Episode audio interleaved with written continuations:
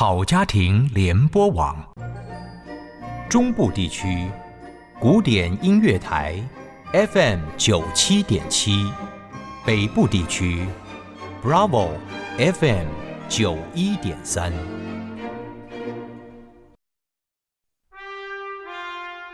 请听与对话，我们的后裔时代，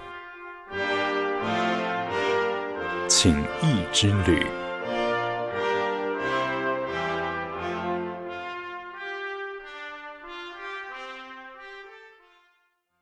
各位好，我是叶欣，欢迎您再次的收听《请听与对话》我们的后裔时代情谊之旅的特别企划节目。从年初到现在，新冠肺炎还没有销声匿迹，在欧洲地区更是蔓延。庆幸的是，台湾因为大家的合作，所以防疫有成。那我们今天呢，在情谊之旅，则是要跟听众朋友来聊一聊。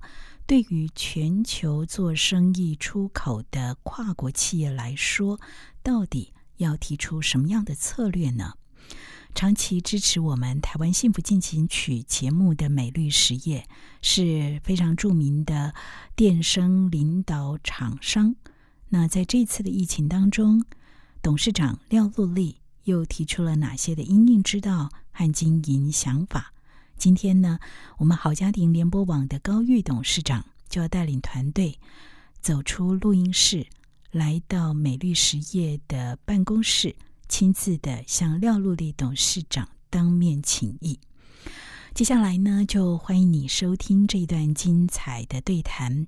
我们的高玉董事长首先提出了疫情前后要怎么样来看到产业的大要紧。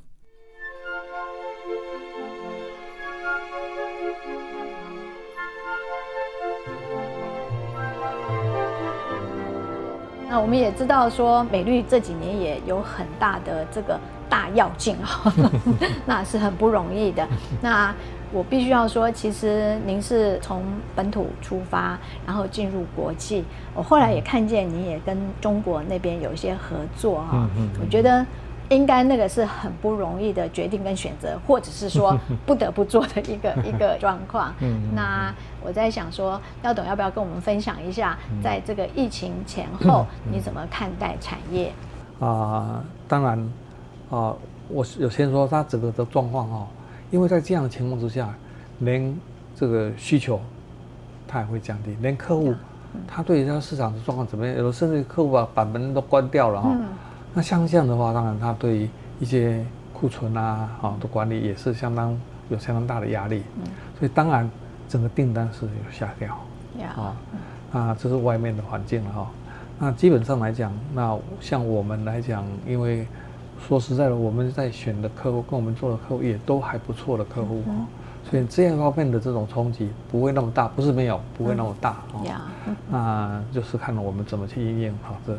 那第二，再从内部来看的话呢，比如说，因为那个时候过了过完年以后呢，要复工就有也是一样都不能出来的很多，所以当然那那个员工的数量哈，非常的不稳定。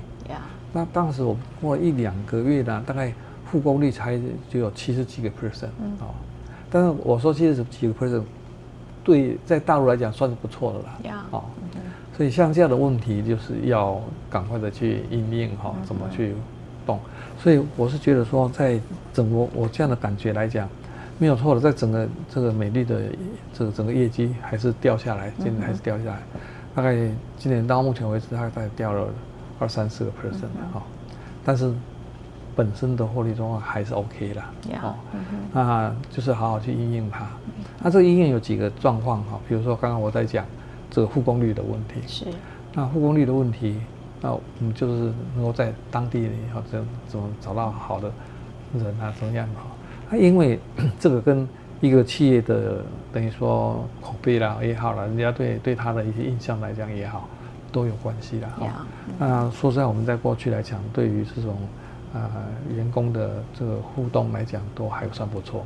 就像我们这个疫情哦，我们从要还是要去向客户来讲。他还是要去看他，因为有有东西要开发，对不对？是。那去看，那就就去啊。但是我们一定是这样，回来一定隔离十四天。嗯，啊，那我们隔离，我们都有，台北也有，在台中也有，都住有那个饭店。嗯，那设备都很齐全，连设施都都很齐全哈。那去就是住在那里，啊，回来就是住在那里啊。那，我们在那边也都有这些这样的设施，所以从这样的一些口碑上来讲，人家会觉得说这家公司它是啊不会乱乱乱做，会在找。当地的这些后来补进来的人会比较快一点了，啊，所以我说那个驱功力跟别人比起来是不会那么高哦，啊，但但是因为客户那边来讲，他整个的下来哦会有关系，然后这是第一点。第二点呢，也就是说，当然过去在整个的所谓的风险管理啊，啊有思考过，所以呢，我们并没有把这个全部集中在一个地方，呀，所以我像泰国、越南那边都有厂。所以，我像像我，我一个很大的客户了哈，这这个是也是在在莫斯啊，这个很有名的客户。那因为他本来，你看这家客户，我们我们关系是很好。那过去来讲，他都是做这些音响方面高高级音响，但是呢，最近压力也是很大，很大，要他要进入到这个保全医疗保全。啊，哦，那他就跟我们谈这个事情啊。他医疗保健上不同的性性质，所以那一定要那个工厂一定要所谓的 FDA 的认认认可哦，那，所以种种的这这些问题，呃，尤其是中美贸易的关系也有也有些关系，所以当他他谈到这种东西的时候呢，我带他去看我们泰国厂，他一看，我就很高兴，他说啊，这一案子我跟你走，在这边就跟着走，好，那。就像这样，因为一方面这个可以避开中美嘛，但我出货从那边出嘛，它不会被大陆他去挡大陆的货，他不会去挡泰国的货哦。就像这样，所以如果我们能够多做一些准备啊，所谓这种供应链呢，它它它它的广度啊会广一点、深一点的话呢，可能也可以避免一些这种啊冲击的。啊，大概我想基本上一方面对内哦，对员工的照顾这样种种。那第二方面，其他的这种布局还是要了哦。对啊，真的很不容易。那其实我在来的时候，其实我有在想一个问题：廖董事长，您是在台湾受的教育，其实你没有到国外去深造嘛？哈，是。呃，现在看下来，我觉得很多都在台湾受教育的这些企业主，其实他们的表现并没有比那些喝过洋墨水的更差。那其实我觉得，我不知道您自己有没有去。呃，观察这样子一个现象，那其实我觉得现在的教育，因为这个疫情的缘故，也受到一些呃冲击，大家也会思考说，我需要到国外去深造吗？真的国外的这些呃教育或者这些理念会比台湾的更好吗？其实我们应该学的是什么？那因为之前大家都在讲说，很多的东西就是呃在职场上需要的东西，学校都没有教。那我不知道，呃，廖董对这个议题有没有什么看法？因为我发现很多的人，他们不论是把呃小孩高中毕业送出国，或者是大学毕业送出去念研究所，嗯，因为疫情的缘故都回来，那那些孩子就蛮辛苦的，线上呃上课也 OK，可是其实。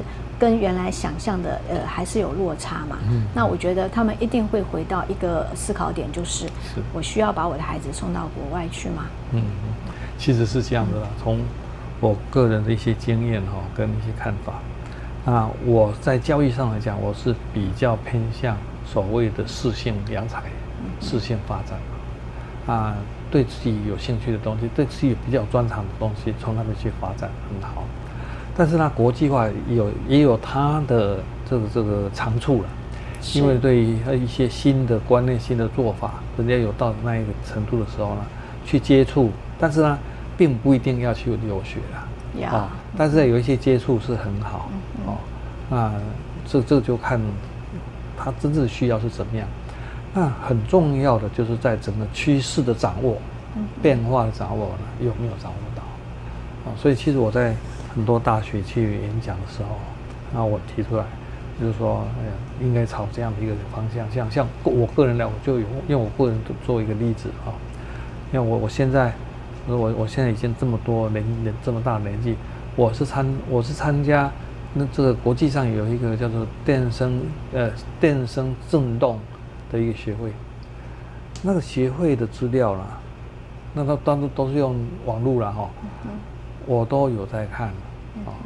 那我看我有兴趣的，我就把它练。那跟我公司有关系的，我就这个他是我们公司里面有一个叫做基础研究部，有一些人在研究的这些人哈，然后他学识什么都不错。但是呢，他研究的东西都不是，往往不是这家公司在做的东西，是未来的东西。啊，那现在所谓的 AI 这样的东西呢，它发展的东西就会很多，哦，所以现在连连经济部哦，他都提出一些一些计划。你孩子，你有什么好的 idea 啊？你只要发表出来，哎，被认同，他都给你奖奖金，并且他替你媒合。因为有些他接触，他看到了以后呢。他反而产生一些这个应用上的一些啊想法，嗯哼，但是那往往呢，连企业界都不一定想得到，呀，哦，所以这个一结合，可能就会发光发亮，好，所以其实这个是我我是觉得说，发展应该是视线去发展，那多元，然后呢，我想这个是很重要，就是说有两个重要，一个就是说这种大趋势的变化是怎么样知道吗？所以这个一定要一直在在 watch 哦。在注视的这样的一些大环大环境的变化，就当然之前在在讲，我们都知道，像五 G 哈，台国内他们去去申请那个执照的话，那个要很多钱。对。那为什么？因为那基本上哈，它里面有很多潜藏了很多的生意机会。嗯。但是呢，那个生意机会，你你如果你不开发，也没有办法了。哦。那像我们都知道，像亚马逊，因为它过去。它就在卖书，它后来什么东西都卖。对，你看它那股价已经那赚的赚的像赚的很快哈，这个就就是一个很明显的例子。哦，所以像我们公司来讲，我们对就是这种啊趋势的变化然后趋势的掌握了，这个都要去掌握。所以呢，我是觉得说，有些我们也不能忽略到跟国际的这一些接轨、了解哦，通路都好，大家沟通都都 OK，但是。不一定就是要到那边哦，去去那修学位了。的确，诚如美丽实业廖陆丽董事长所说的，这真的是非常不容易。当然，也不一定要到那边去修学位。就以他来讲，本身热爱阅读，推动终身学习，关注台湾社会的教育，也因为这一次的疫情，可能有了不同方式的学习方法。可是，教育的核心价值跟理念是永远不变的。温厚的人文关怀让我觉得非常的温暖跟感动。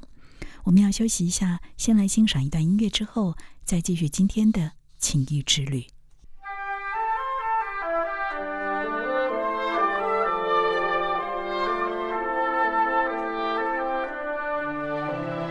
我不知道您的创业的开始的想法，或者是说您曾经在进入职场的时候，是不是也曾经受雇于某一个单位或者是某一个公司，工作一段时间以后，思考然后观察以后，认为你有机会。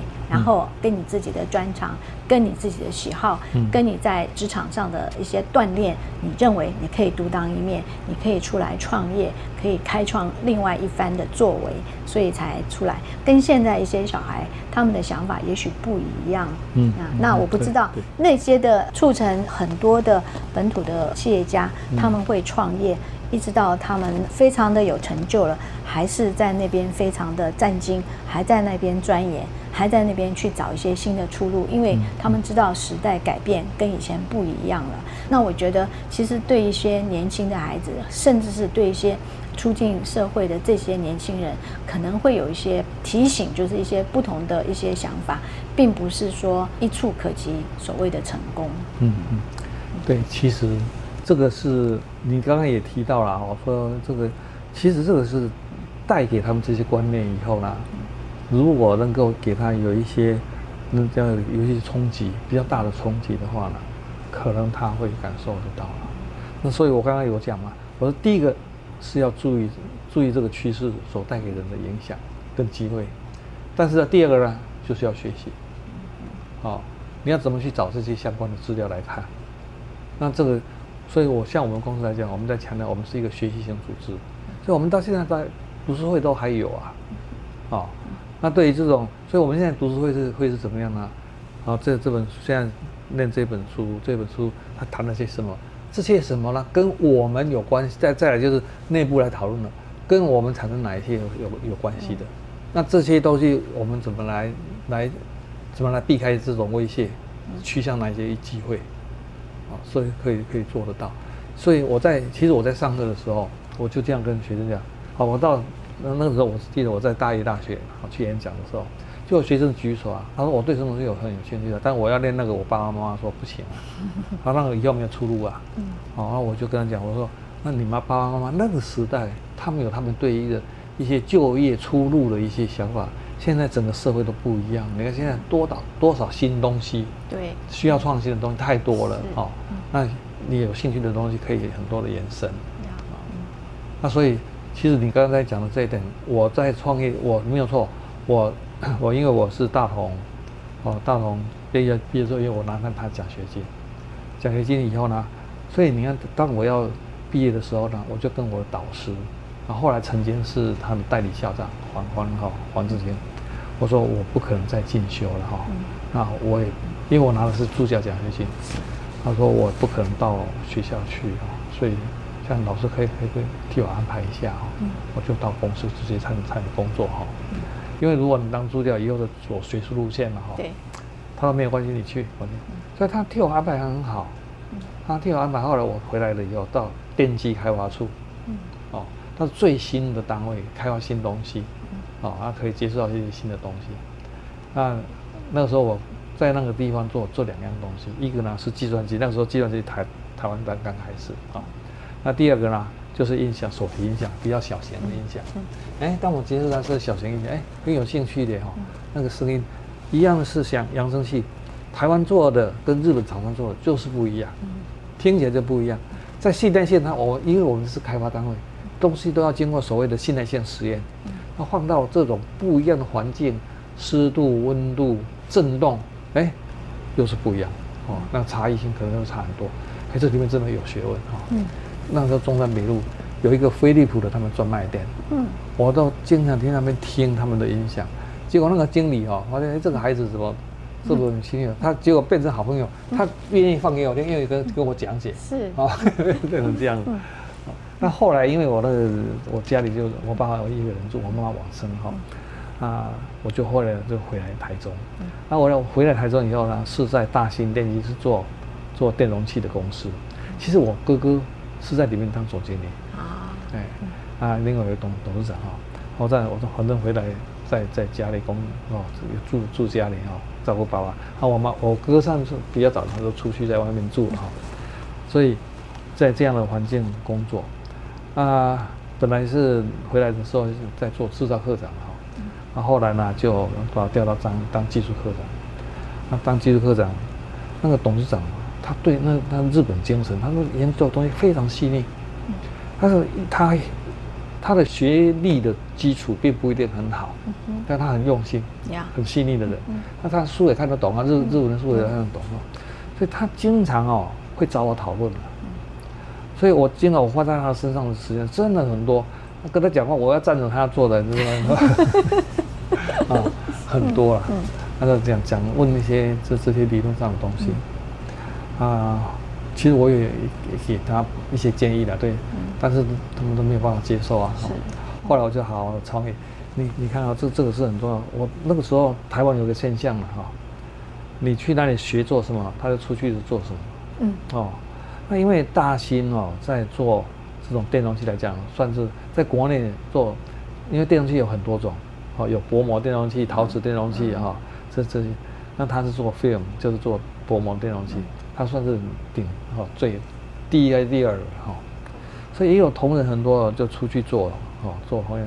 那个时候我就这样讲，我说你如果你有办法的话，就自己走自己的路了，嗯，不要去来学什么，出来做什么。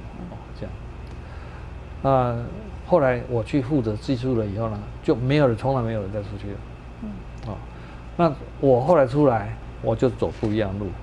那我要创业做什么呢？我当时我就这样想法，我觉得我要做一个一定是我有兴趣的东西。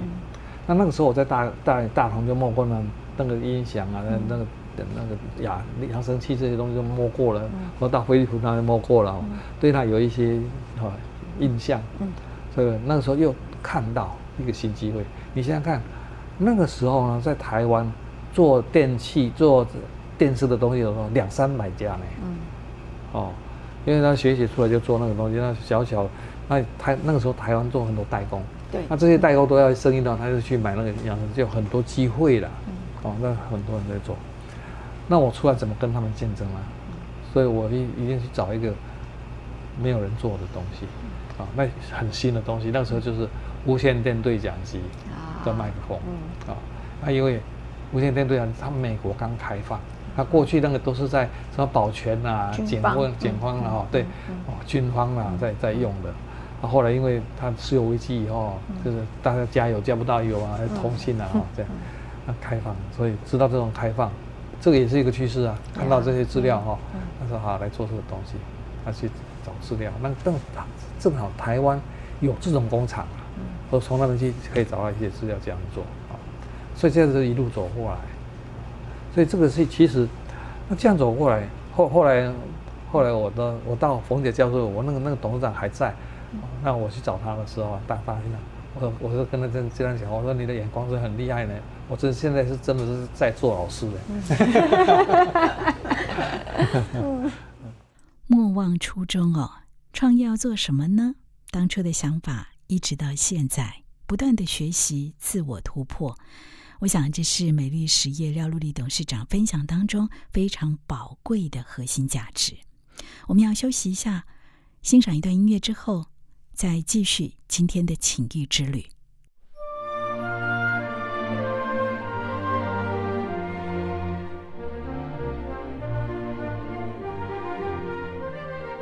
觉得廖董你真的是很厉害，然后也愿意去跟人家分享你的经验，然后也可以这样子，也可以开启很多人对于呃电声这个领域的一些想法。说不定他也许不是学这个的，但是他听到他就有兴趣去看。其实我觉得只要一启动，其实他的学习，因为现在的资讯都很发达，而且得到的很方便嘛，哈，不会很困难，所以也可以借着这些来帮助他们。对，对啊，所以我觉得。真的是很真的，你刚刚讲这个很重要，只要他动了以后呢，哎，有接触到了，看到了，对，他的就会源源不绝。他说，哎，这是一个一条路，哦，对啊，所以其实这个跟跟后来跟古典乐台有关系啦，因为我记得之前呢，那个就是曾经是叶欣采访我，是，好，那一次我跟他讲让天赋自由，是。这样的这个这个例子哈，那我说他那本书，他们他那个副标题就是说你要怎么样活出你自己。第一个，你要找到你的天赋。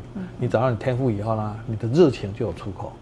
好，有热情出口了以后，你的学习态度就会很好，工作态度就会，绩效就会很好。最后就是机会。啊，如果你能够找到这四个要素呢，你就能够活出你自己。但在一七年的时候呢，他又采访我，一样的这个作者 Ken Robinson，他另外出了一本书叫《让天赋发光》，呃，让教育改头换面的草根性革命。嗯，哦，发现天赋了哈，发现天赋是让。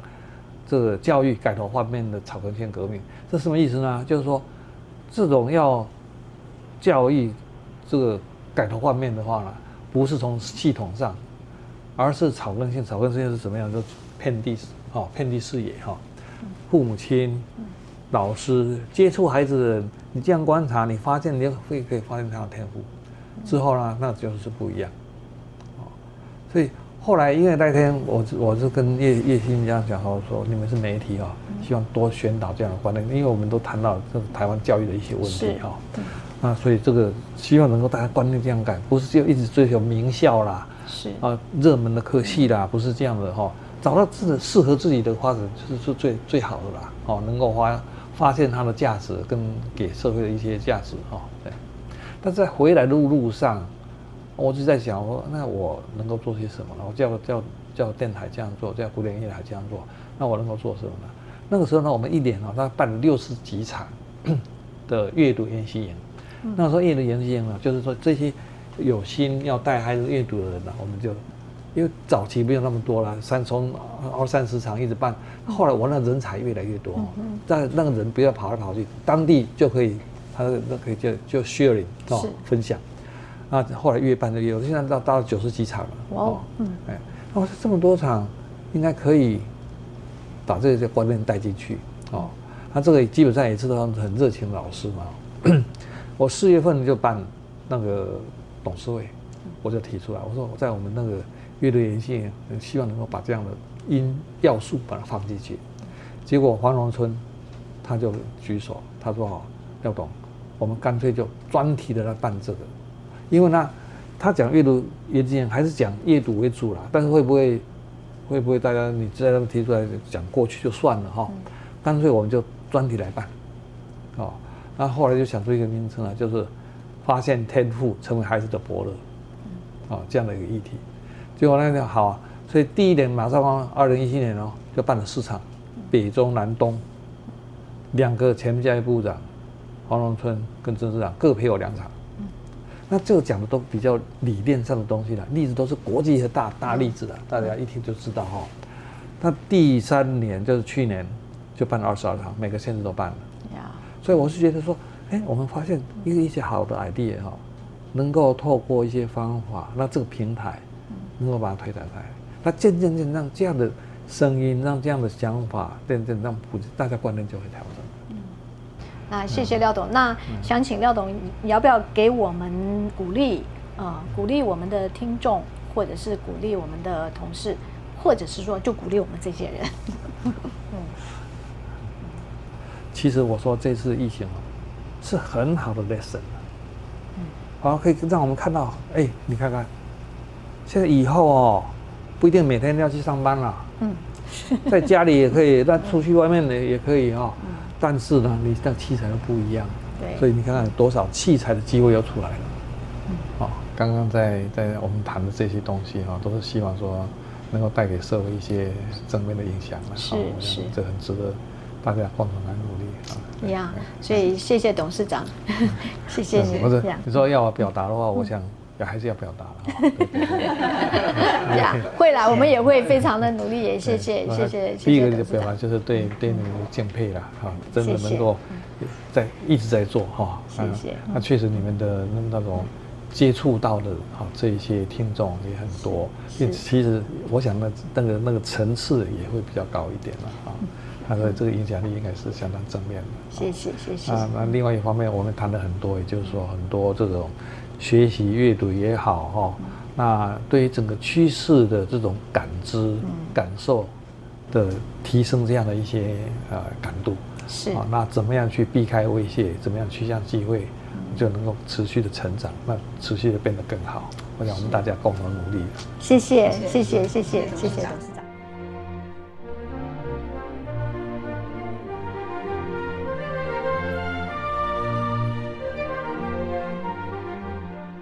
这真的是一趟令人感动、收获丰富，而且极具启发性的情谊之旅。高玉董事长跟廖露丽董事长的对谈，我们看到了企业在面对疫情挑战的勇气和智慧，当然也了解到一家成功的企业它的创业心路历程。更重要的是，企业家的大爱。从发现天赋，从社会的教育，到共同解决社会的问题，朝向共好共善的理念来迈进。我相信呢，在今天的访谈当中，你应该会有许多的感触。如果你也心动的话，那请您呢把这一期的节目分享给更多朋友。欢迎收听《情谊之旅》。特别企划节目，在电台的官网跟 Podcast 的平台上都能够收听得到。没有听到完整节目的朋友，或是想分享，非常欢迎你可以上 Podcast 的平台随选随听。我是叶欣，我们下次见。当我们同在一起，一起改变，一起更好。感谢美律实业的分享。好家庭联播网，与您开创共好时代。